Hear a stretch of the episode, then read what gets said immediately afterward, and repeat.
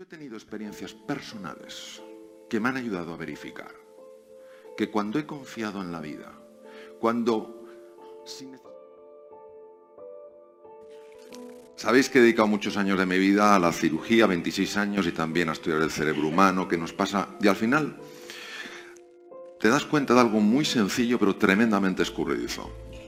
Es muy sencillo porque es obvio, pero tan obvio que lo obviamos. Y es hasta qué punto la mente humana tiene la capacidad de arruinarte la vida o ofrecerte una vida llena de sentido. La mente realmente es un instrumento, es un instrumento súper sofisticado, el ser humano no acaba ni en su cuerpo ni en su mente, trasciende, va más allá, pero la mente es muy sofisticada, la mente genera pensamientos, los pensamientos generan sentimientos, los sentimientos generan emociones que son reacciones del cuerpo y todos sabemos hasta qué punto un hecho a veces lo tomamos de una forma y decimos, bueno, no pasa nada, hay que tomárselo con tranquilidad y seguimos enfocados.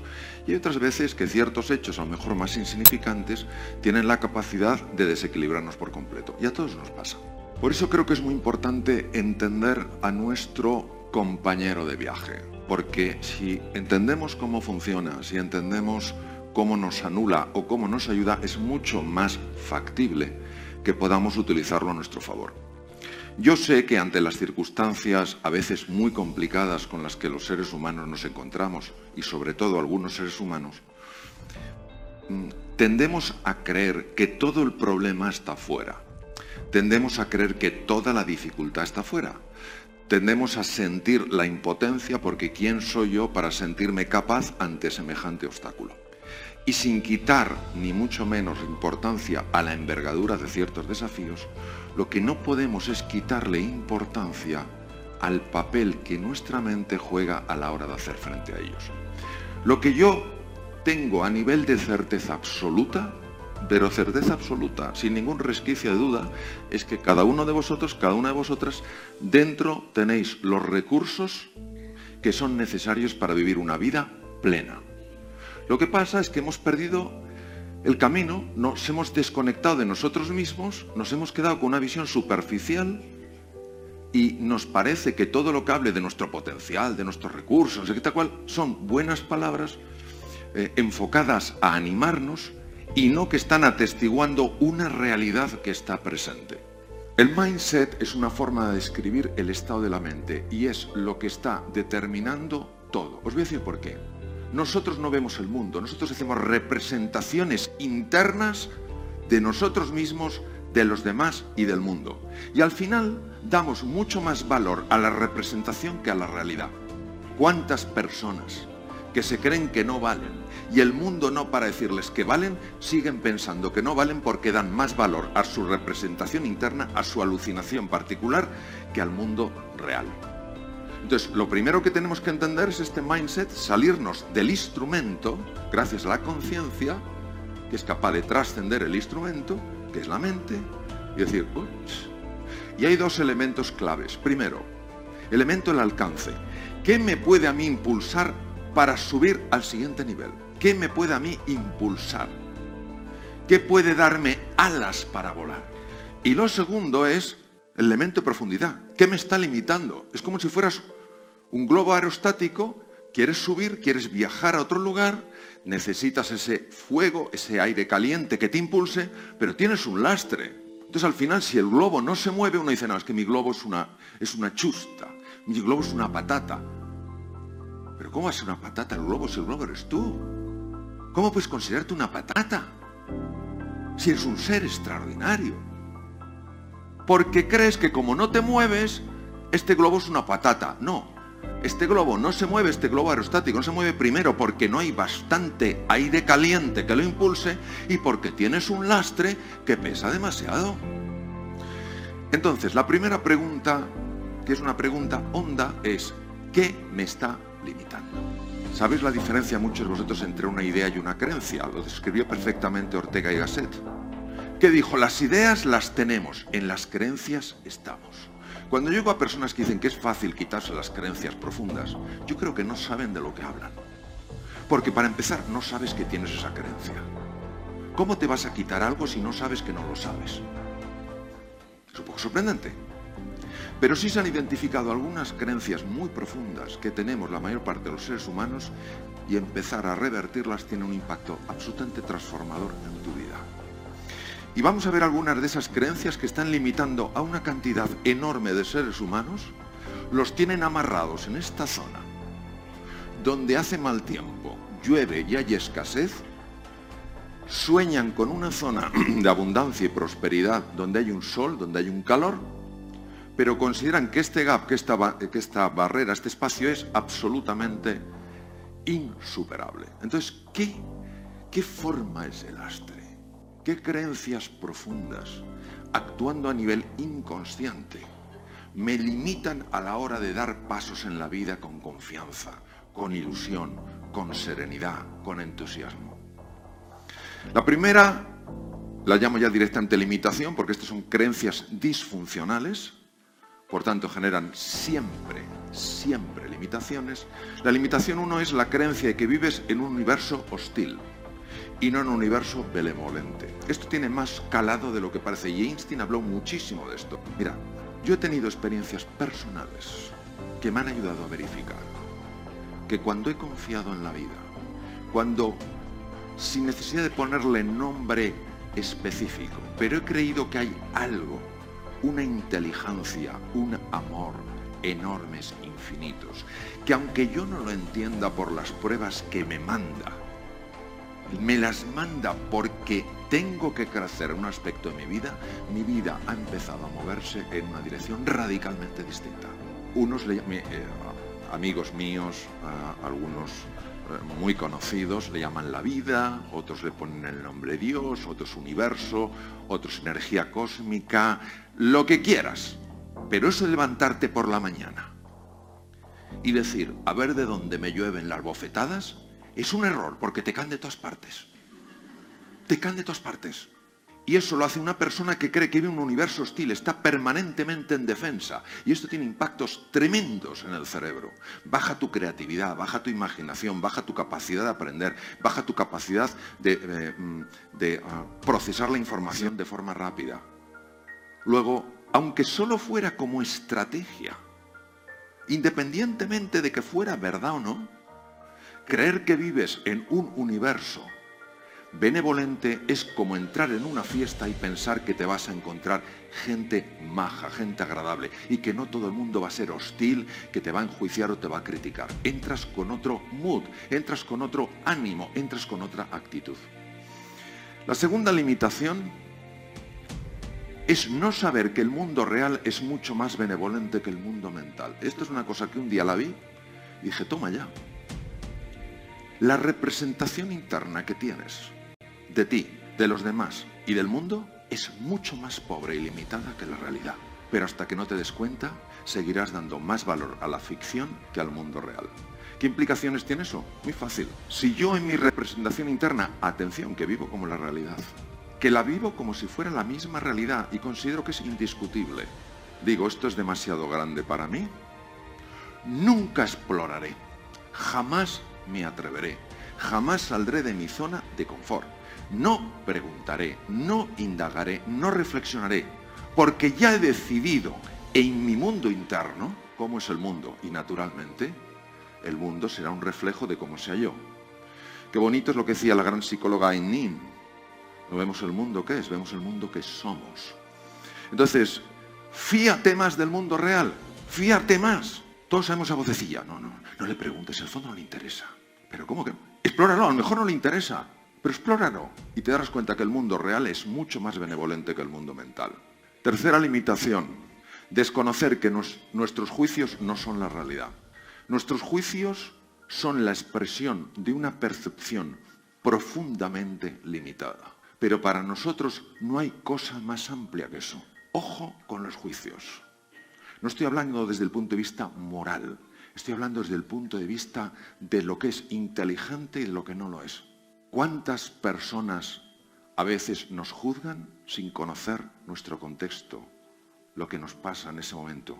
¿Cuántas veces juzgamos a otros sin saber el contexto, lo que pasa? No exploramos, no preguntamos. La representación interna tiene más peso para nosotros que la misma realidad. El foco tiene que estar siempre en ganar, nunca en no perder, porque donde pongas tu foco vas tú. Y el foco hay que entrenarlo. Y el foco no se te puede ir a la cabeza donde el diálogo interno empieza a decirte lo poco que vales, lo difícil que es el mundo y que no hay oportunidades para ti. Porque como te vaya el, foco allí, no tendrás ninguna oportunidad, no porque la vida no te lo ofrezca, sino porque tu representación interna se encargará de destruir cualquier oportunidad que aparezca en tu vida. Está fuera de toda duda que la visualización, el uso de la imaginación para proyectar imágenes que te entusiasman, imágenes que te ilusionan, tienen un impacto en el cerebro. Entonces, no dejemos que la imaginación nos proyecte a un mundo de angustia, a un mundo de ruina, a un mundo de depresión, sino a un mundo de ilusión, a un mundo de entusiasmo, ya que ese instrumento, usémoslo a nuestro favor, no en contra. Interpretación. ¿Cómo vas a interpretar lo que te pasa? Aquí es donde ves la diferencia en cómo interpretan los grandes inventores y cómo interpretan los que no son tan grandes. El gran inventor, cuando algo no le sale bien, lo interpreta como una necesidad de probar algo nuevo y, aprender de lo que no ha funcionado. Los que no son tan grandes inventores lo interpretan de otra forma. Yo no valgo.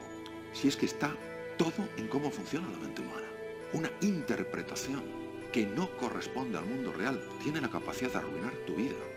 Hay personas que se creen que no valen nada porque de pequeño alguien les dijo que no valía y se lo creyeron. Si lo que ellos dijeron no tiene ningún valor a menos de que tú interpretes que es verdad entonces se hace, realidad porque en tu representación interna coge peso, coge cuerpo, coge esencia. Lo siguiente, los valores. Vamos a ver, voy a decir algo que puede resultar chocante con la, con la sociedad en la que vivimos. Nuestra sociedad valora el estatus, que es un tío muy importante, valora el reconocimiento, valora el prestigio, valora la seguridad. Y nadie dice que esto no sea valioso. Pero lo que va a hacer que tu globo suba no son esos valores. Porque el valor del estatus es muy peligroso, porque si lo que te importa es tu estatus, no te vas a arriesgar a hacer algo nuevo, no sea que pierdas estatus. Si lo que más te importa es el reconocimiento, ¿qué pasa si pruebas algo nuevo y sale mal? Bajará el reconocimiento. Si lo que más te importa es la seguridad, ¿qué pasa si sales de tu zona de confort, que estás en un territorio inseguro? Ojo con estos valores. No digo que no sean importantes, pero ponlos de copiloto, que no sean el piloto. Que no sean quien lleve el coche. ¿Qué valores entiendo que pueden impulsarnos? El primer valor es el valor de descubrir cosas nuevas, el valor de crecer, el valor de evolucionar y el valor de contribuir. Tú ten en cuenta que el hecho de que tú crezcas en la vida, que tú mejores como ser humano, no solo te afecta a ti, afecta a tu familia y afecta a la sociedad. Porque cuando ven que tú puedes, que tú crees en ti y en tus posibilidades, estás animando a otros seres humanos también a avanzar. Todos tenemos una enorme responsabilidad en este sentido. Tres cosas para transformar nuestra experiencia vital. Primero, inspiración. Si no tienes algo que te inspire, y os voy a decir una cosa, Michelangelo Bonarotti, probablemente el mejor escultor de la historia, dijo, la mayor desgracia de un ser humano es apuntar bajo y que le vaya bien. Tremendo, ¿eh? Si tu sueño no es lo suficientemente grande como para que te dé miedo, ese sueño no es de tu altura. Tienes que dar la oportunidad al universo de que actúe. Y para eso tu sueño tiene que ser lo suficientemente grande como para que te dé miedo. No estamos hablando de insensatez, estamos hablando de confianza. Segundo, tienes que tener la convicción de que si bien tú no lo puedes hacer todo, obviamente, sí puedes hacer algunas cosas. Porque si ves la posibilidad del sueño como algo enorme, pero inaccesible para ti, eso es la receta ideal para la frustración. Pero si dices, yo confío en un universo benevolente, yo creo que la realidad es mucho más bondadosa que mi representación interna. Yo quiero verme movido por valores como el crecimiento, la evolución y la contribución. Y voy a hacer lo que pueda con lo que tengo donde estoy. Empezarás a observar cambios muy profundos e inesperados y sorprendentes en tu vida. La convicción tiene que ir seguido de un entrenamiento, pero ¿sabes por qué? Porque si no entrenas, no verificas. Claro, aquí no se trata de creerse nada, no, yo me voy a creer esto que ha dicho Mario, no sé que aquí no hay que creerse nada, lo que hay que hacer es verificarlo. Si algo que antes no podías hacer, ahora si lo puedes hacer, es igual que te digan si es verdad o no, tú ya lo has verificado. El entrenamiento es importante porque es lo que necesitamos para verificar. En la inspiración, entretente jugando amablemente con estas preguntas. ¿Y si fuera posible? ¿Cómo cambiaría mi vida? ¿Y si fuera posible esto? ¿Cómo cambiaría mi vida? Enfócate en cómo cambiaría tu vida, no en cómo lo hago. ¿Cómo cambiaría mi vida? Tienes que encender el fueguecillo del globo aerostático. Hay personas que van por ahí y le dicen, ¿qué esperar del día? Yo, que pase. Pero ¿cómo se va a elevar un globo aerostático con esa energía? ¿Cómo se va a elevar el globo aerostático? No pidamos imposibles. Convicción. Tú vales. Vamos a ver. A mí no es que me guste especialmente Jean-Paul Sartre. Pero Jean-Paul Sartre dice, yo soy como tú me miras. Para nada. Yo me creo que soy como tú me miras. Si tú me miras como si fuera valioso, me creo valioso. Y si me, miras como si yo no fuera valioso, no me creo valioso. Esto, desde mi punto de vista, Jean-Paul Sartre, muy, muy en línea con su pensamiento, es una forma superficial de verlo. Es como normalmente nosotros actuamos. Yo voy a un sitio, me valoran y digo yo valgo. Otro sitio no me valoran y digo no valgo. Y así voy apegándome o rechazando unas zonas. Vamos a ver. Tú vales. Punto pelota. Tú vales. Punto pelota. Que lo vean o no, no es cuestión de tu valor, es cuestión de su vista. No, ¿Me entendéis? Es que si tú sabes que vales, ya no te importa tanto cómo te miren. No, no, digo que sea indiferente, quiero decir que no determine tu sentir y tu actuar. Tú vales, punto. No es yo valgo un montón, yo valgo más que otro, no. Tú vales, yo valgo, punto. Y por supuesto tú vales, él vale, ella vale, ellos valen fundamental. Convicción, busca como los que saben que van a encontrar. Mirad, hay dos tipos de búsqueda. ¿Estás buscando? Sí, pero sé que es difícil. Ah, esto, que tal No tiene nada que ver. El mundo real tiene una tendencia de ofrecernos no lo que queremos, sino lo que esperamos que suceda. Si tú esperas que las cosas no te vayan bien, aunque aparentemente quieras que te vayan bien, no te irán bien. Espera que te vayan bien. Pero la palabra esperar tiene que ver con paciencia. ¿Qué es paciencia? Adaptarse al ritmo natural de las cosas. Cuando tú esperas, como los que saben que van a encontrar, te mueves de otra manera, con otra dinámica, con otra energía. Y llega un momento en que tienes, cuando estás en tu zona de confort, por eso digo que tienes que estar la leña seca. Cuando llega un momento y dices, estoy harto de estar harto. ¿Sabéis ese punto? Tienes que estar harto, harta de estar harto de estar harta por algunas cosas. Y en ese momento el fuego, el calor, el aire empieza a mover el globo aerostático. Porque cuesta mucho salir de la zona de confort.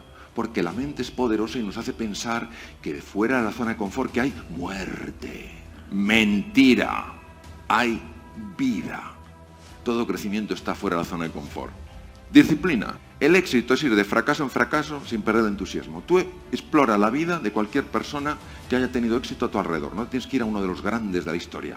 Y te darás cuenta que esa persona que para ti es una referencia de éxito fue un fracasado que nunca se dio por vencido. Entonces vamos a ver cómo interpretamos las cosas. Pitaco de Mitilene, uno de los siete sabios de Grecia. Si en Grecia, que eran para mí todos sabios, había siete que eran más sabios, hay que entender qué dijo este tío. Y este tío dijo, la oportunidad es una puerta que te abre a infinitas posibilidades. Porque la mente nos dice, guay, no sé qué esto, no sé qué. Y entonces quedamos mm, enrollados. Ya está, o sea, la mente humana no hay que discutir con ella. Lo que hay que saber es enfocarte, tener claro tus valores, usar tu imaginación a tu favor, usar tu cuerpo, interpretar las cosas de forma que te ayude, no de forma que te anule.